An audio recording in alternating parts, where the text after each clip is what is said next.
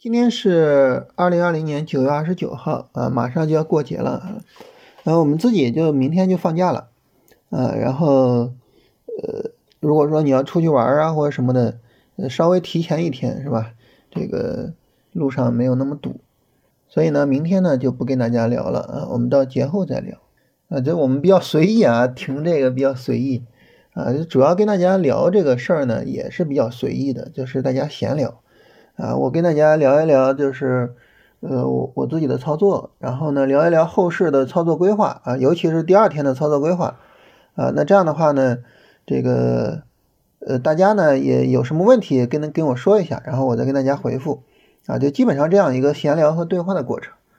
啊，所以呢，就是，呃，比较随意吧，就是大家呢也随意的听一听就可以了。那因为我们每天聊呢，都是聊这个操作跟操作规划，所以呢就显得说，哎，你怎么天天盯盘呀？怎么天天说这个盘面要怎么做怎么做呀？哎，你是不是每天都在买卖呀？是吧？这个时候就大家会问这个问题啊，呃，然后呢跟大家解释一下，就是我是一个什么情况，以及呢这个跟大家闲聊是个什么情况。我自己的操作啊，总体上分成两个大的部分。啊，一个部分呢做波段操作，买了之后呢设止损，啊，这止损呢如果说给我扫了，那那没办法是吧？极端一点，你今天买，明天扫止损，那第二天就出了嘛。但如果说呢它不扫止损，波段的仓位呢一般是持有几个月啊，短则两三个月，啊，长则半年以上，啊，那波段仓位呢它肯定就不折腾啊，而且呢我也没有做 T 的习惯，第二个呢就是短线的仓位。短线的仓位呢，就是买了，但还是设止损啊。那如果不止损的话呢，呃，那么一般情况下持有几天啊，或者是持有一两周、两三周啊，呃，基本上短线仓位从来没有持有一个月过啊，就基本上是以周为计。我我自己的操作就是这样两个级别啊，同时在做。呃，如果说一个股票呢，它走波段回调，就是那种呃。就是两三个月的回调，它整个的呃力度比较好啊，然后你波段仓跟短线仓都可以买，这个时候我就会同时买进去啊。比如说轻松股份，轻松股份当时买的时候呢，就是波段仓跟短线仓同时买的，买了之后呢，把这个短线仓给卖掉了啊，卖的时候我跟大家说了啊，然后呃波段仓现在还在持有啊，而且呢会一直持有下去，嗯，这是关于。说这个波段回调走的好的情况，但他如果说波段回调这个力度比较大啊，我看好了很多股票，基本面上看好的很多股票，呃，但是它波段回调力度比较大，这个时候呢就不做波段仓了啊，不做波段仓呢就等着它这个波段回调最终确认结束了，就开始在里边去做一些短线啊。当然，他如果说在低位给一个比较好的位置，呃，它有比较好的这个。比较低的啊，不能说比较好啊，比较低的进场位置啊，也会去做一些波段啊。当然，总体上来说，回调力度大的话呢，就呃转为去短线操作啊。所以总体上来说呢，这个呃短线操作的比重会比波段操作的比重会稍微大一点啊。当然，短线操作也一样啊，短线操作我也不做 T 啊，就是买进去然后卖出来，就中间不折腾。呃，主要是因为我。属于那种就是对盘面不是太敏感的这种操作风格啊，我比较喜欢就是中间尽量的去持有它，或者说就按照一个既定的章程去操作它，呃，就是不会在中间乱折腾啊。有些朋友可能对盘面非常的敏感啊，然后做 T 能做得很好，然后成本不断的往下降往下降啊。我前面见过有朋友把一只股票给降到负成本，哇，我惊为天人。啊，但是我我我做不到，所以我从来没有做过这个事情，啊，那这是我我自己的操作，啊，那从我这个操作上能看出来，就是不是说每天都在做操作，甚至是呃很长时间才做一次操作。但是为什么大家觉得说，哎，怎么感觉你好像老老做操作呢？我觉得可能是因为就是每天聊的特别细啊，就显得好像每天都在做什么事情，其实不是。啊，我反复跟大家强调，其实百分之九十的行情是没必要看的，啊，原因就在于呢，呃，它可能是一个下跌过程，你不需要考虑买入，你就完全不用看它；或者是它是上涨过程，你完全不需要考虑卖出，你就不用去管它。啊，需要看的行情很少很少啊，这事儿我反复的强调啊。昨天为什么强调说这个是变盘期呢？就是因为到了可以买入的时候啊，那这个时候呢就会去强调一下啊。一般情况来说就是呃反复强调说不用看盘，不用看盘啊。那我们聊节目呢，呃也是聊这两类啊。有些时候我跟我我我会跟大家聊这个波段操作，有些时候会聊短线，但是因为短线操作它的频率是更高的。啊，它很容易就会有短线操作的机会，所以呢，短线可能聊的比较多一点啊，也给大家形成了一个就是老做短线这种印象啊，其实不是啊，我我自己是波段跟短线并重的，做波段的话，就是它比较重要的就是赔率。啊，也就是说，呃，以我的止损，我能换回来多大幅度的空间，多大的利润啊，这个是我最重要的，就是通俗所说的盈亏比。啊，那么。这个时候呢，这个做波段呢，都会在一个就是回调充分展开的情况下，啊，你比如说现在其实就是一个做波段的好时候啊，很多股票都走出来了波段的回调，那你可以找那种回调力度小的就就可以去做啊。所以呢，为什么我刚才说就回调力度大的，它如果在低位给好位置也可以买呢？那就是因为你只有在低位给好位置啊，这个时候我买了，我赔率才足够大啊。你高位赔率不好了，就就不做波段了。短线操作呢，它比较重要的就是，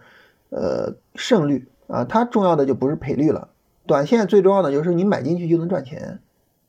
啊，所以这种情况下呢，就是我做波段呢，有些时候是不看大盘的啊，就看好的个股走了很好的波段机会，就不管大盘什么情况都会去买，啊，或者说考虑大盘呢，就是大盘实在是不行就少买点，啊，大盘好就多买点，啊，就它影响仓位，但是不影响操作。但是短线的话呢，因为做短线，我刚才说它重胜率是吧？因为它比较重胜率，所以这个时候呢，做短线呢就会参考着大盘去看。所以其实每天跟大家聊大盘，聊大盘，呃，在一定程度上呢，也是帮助我自己更好的梳理啊，我自己做短线的操作的这种这个处理啊。比如说大盘比较弱，那你短线你就不做，或者是少做啊，除非碰到这个股真的是走的实在是太好了。啊，那这个时候呢，呃，短线上可以做一做，啊，否则的话就是不做啊，或者是少做，那比如说昨天，昨天买了一个叫通威股份啊，六零零四三八，呃，然后今天买了一个零零二八幺二恩捷股份，这两个股票呢，它就属于是，它实在是太好了，就这个这个这个走势，哎呀，不买就浑身难受，那这种情况下呢，弱势也要买。啊，当然了，就是我们也说嘛，就大盘其实昨天、今天也到了这个买股票的机会了，啊，就所以他他俩就会去买进去。大家看这个日线、短线回调，就是最近这几天的调整啊，你看它这个力度真的非常非常的小，几乎是零力度的调整。就这种股票，就是就是肯定是要买的啊，呃，胜率可能会比较高。最重要的是什么呢？那我们反复强调，交易就是冒值得冒的风险嘛，就这种股票的风险冒的比较值得啊，所以比较值得，就是说我我被止损了，我死在他手里，我是值得的啊，就就像那首歌是吧？要死也要死在你怀里，对，我就愿意死在呃恩杰股份跟通威股份的怀里啊，所以就是呃买这样两个股票，嗯，前面还有朋友问啊，说在弱势的情况下耐心的等。日线的结构出来，等日线出绿柱是什么意思？大家看一看通威股份跟这个恩杰股份，你就能够去理解它是什么意思啊。你比如说恩杰股份啊，它拉升，拉升之后呢，从九月十七号开始横盘，然后然后你就想，哎呀，这个是不是跌不下去啊？你一旦在九月二十一号去追高了，这个时候你就很难受。尽管这个股票很强啊，但是你还是很难受啊，因为它后边就是调了好几天。而且你一旦设止损，可能就给你扫掉了，啊！但是如果说你耐心的等等等，你等到它出绿柱，九月二十五号出绿柱嘛，然后你就看整体这个调整真的力度太小了，这么长时间的调整，实际上只吃掉了一根阳线，啊，就前面上涨的时候，从九月十一号一路涨涨到九月十六号，四根阳线嘛，它只吃掉了九月十六号这一根阳线，这整体力度太小了，这是肯定可以做的，啊，那么。类似的就是通威股份也是，通威股份呢，你一看，呃，首先是九月十一号拉了一涨停，是吧？这股票很强，啊，很强的，然后就开始调整，调整呢，你发现九月十四、九月十五、九月十六，哇，这就是一个小幅度的横盘啊。九月十七号，哇，这走的太好了，然后你又买，买了之后呢，如果说你把止损设在九月十五号的低点，那你就发现你很快就会被止损，就特别难受，特别难受。但是呢，如果说你耐心的等到九月二十二号出绿柱，MACD 出绿柱啊，这个所谓出绿柱指的是 MACD，MACD 的值变成负的，你发现它出绿柱，但是整体的下跌幅度很小很小，嗯，我们回到涨停那一天，你去看涨停那一天的成交的均价是二十三块七左右。成交的均价是二十三块七，但整个回调的低点都没有调到二十三块七的下方去啊，最低是二十三块八毛五，非常非常好的一个走势啊，所以很明显可以买啊，很明显可以买。然后呢，这股票呢，但是它后边一个大阳一个大阴，吓一跳啊，所以一直等等等到昨天才买的啊，就是等到行情真的确认了。啊所以这个时候对于我们来说呢，就是你要认识到，说我我我耐心的等这个调整彻底的走出来，我再去判断它的力度是比较可靠的。在弱势的情况下，如果说你买的早，然后它跟着大盘，别说跟着大盘暴跌了，它说跟着大盘这个回调的力度再略微大一点，你就很难受，你会被止损，是吧？你就特别难受，啊，所以这就是为什么我们说这个弱势的情况下，耐心的等日线的结构出来，啊。就这个意思，啊，啊，所以呢，就是，呃，就是跟大家聊聊这个事儿，就是我自己做操作基本上就这样，就是波段加短线，跟大家聊呢也是波段加短线，呃，但是波段跟短线它的要求是不一样的，呃，波段重赔率，短线重胜率，由此呢决定了，呃，这个各自的一个操作安排，啊，波段呢就尽可能的在整个回调的低位做，呃，短线呢就尽可能在。市场走的比较好的时候，或者是个股真的是太漂亮了，哇，这走势，然后这种情况下呢，就是呃，把这两类操作都处理好。大家发现，就是我跟大家聊这个，其实还是一个什么概念呢？就是实事求是，具体问题具体分析，嗯，就是不混在一起，不是说所有的操作、所有的行情都都都都都一样去处理，对吧？嗯就这样一个情况，这是跟跟跟大家分享一下，嗯，然后这儿还有朋友一个问题啊，就是，呃，下跌一段时间之后，低位的横盘是指什么啊？是不是说跌不动了？大盘这个地方啊，它是跌不动了，啊，就是它低位横盘嘛，它跌不动了。但是这个跌不动，你不要老想着它跌不动，为什么呢？因为它横一段时间起起不来。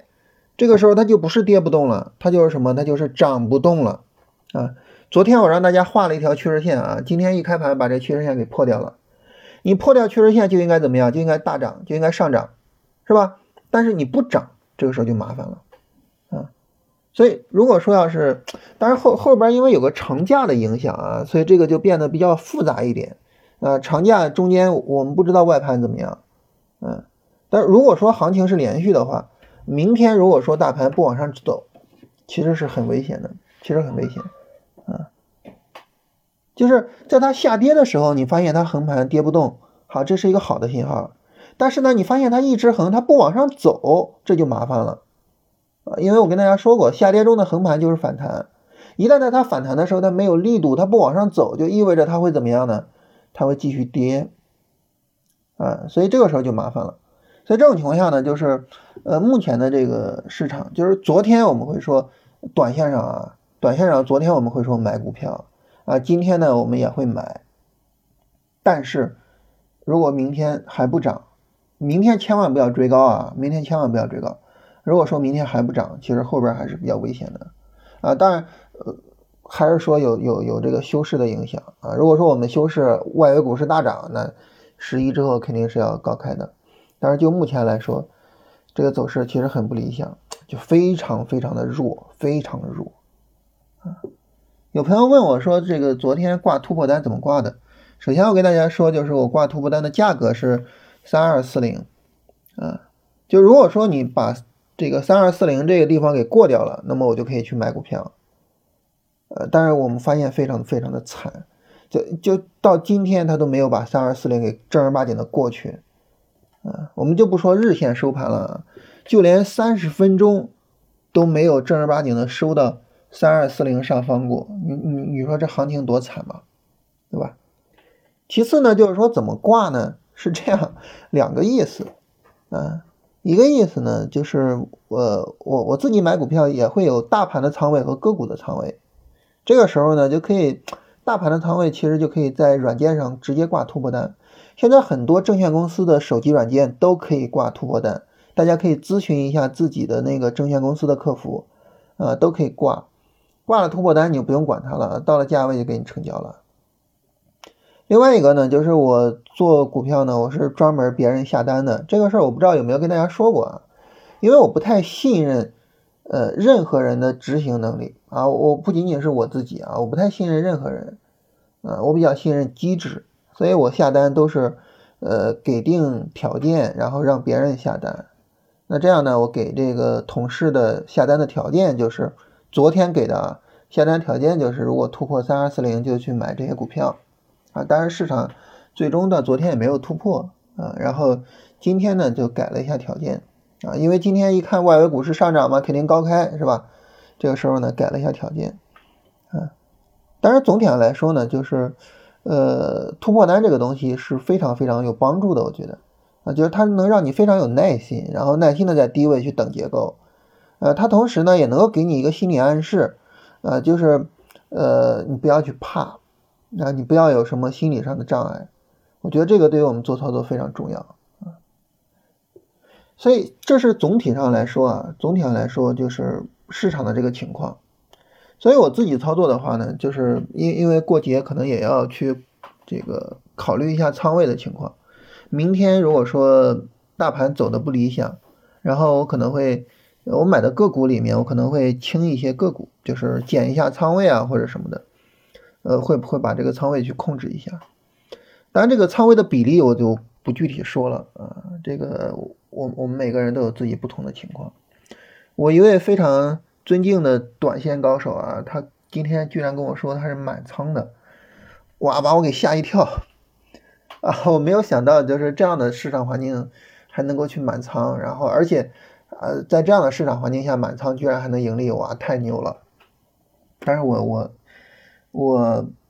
我觉得我难以接受，就是就是如果说让我自己去满仓的话，我觉得我难以接受，我实在做不到。啊，所以我肯定是要控一下我的仓位的，啊，就是，呃，明天会看个股跟大盘的情况啊。如果说大盘它没有办法有一个强力拉升的话，那么这个时候呢，呃，我会控一下大盘的仓位。如果说个股走的不理想的话，会控一下个股的仓位，呃，但是总体上来说呢，就是一方面市场比较弱，太弱了。如果说明天没办法有效的过三二四零哇。我觉得这真的太恐怖了，它这个地方是一个非常非常好的做空点了，就它就是一个非常好的做空点，而一旦这个地方做空能成功，就意味着三二零零肯定是保不住的，哇，那后边我就不太敢想象了啊，所以这是大盘，然后个股的话呢，那就看个股的情况了，是吧？呃，走得好那就多拿拿，呃，走的差呢就少拿一拿，啊，这个就就很简单，这是总体上后市的一个处理方式。啊，这是跟大家聊这个自己的操作啊，然后这个也顺带着把这个大家的问题呢也都呃聊了一下啊，就是嗯，这位朋友说这个能不能举例说大盘的涨跌环境和个股的这个操作啊什么的？其实你把大盘的环境就做一下分类就行了。啊，就是牛市、熊市。啊，牛市。波段上涨啊，牛市波段回调，呃，熊市波段下跌，熊市波段反弹，啊，然后力度大，力度小，你你这么一分啊，你大概总体啊，行情也就那么几个类型，这几个类型里边，嗯，那么牛市波段下跌肯定是不能做操作的，整个下跌不能做操作，啊，牛市波段反弹力度小也不能做操作，呃，说错了，熊市熊市波段下跌跟熊市波段反弹力度小不能做操作。所以这样的话呢，就是熊市能够做操作的时间是很短的，啊，牛市的话呢，呃，牛市这个词儿其实不准确啊，上涨趋势，上涨趋势的话呢，那么波段上涨肯定是全程做的，啊，当然波段回调的话就要看力度，如果波段回调力度大是不能做的，所以其实这个市场里边，你你你你这样分一下类，你就发现，就是能做的行情本来就不多，嗯，然后呢，在能做的行情里边呢，再去做一下分类，就是仓位大的情况跟仓位小的情况，嗯，个股呢只要有回调就可以参与的情况，跟个股必须得充分展开回调才能够确认这个个股确实走得好，确实可以做的情况。你这样一分类，就什么情况下做什么单子非常清晰。然后呢，你就每天都去问自己，因为你每天收盘看一眼行情就行了，是吧？每天都去问自己，说现在的这个市场环境是我的分类里边的哪一类呢？啊，在这个类型的市场里边，我要做什么操作呢？你就发现做操作计划就非常简单，啊，所以操作计划这个东西它不像我们想的那么复杂。就是你对行情简单的分一下类，简单的理解一下，然后呢，对应你的操作方式，然后一个完整的操作计划就出来了。所以就是不要把它想的太难，但是呢，要做的细致啊，就是它不难，但是呢，它会要求我们比较有耐心啊，比较有细心。当然，更重要的就是你能把你的这个计划执行到位。啊，今天就跟大家聊这些吧，算是今天算是跟大家聊一聊我的操作模式啊，大家觉得可借鉴的，就可以借鉴一下啊。然后大家觉得我哪儿有一些问题，或者说，啊，你觉得哪些可以商榷的地方啊，我们可以在评论区留言呢，我们去聊一下。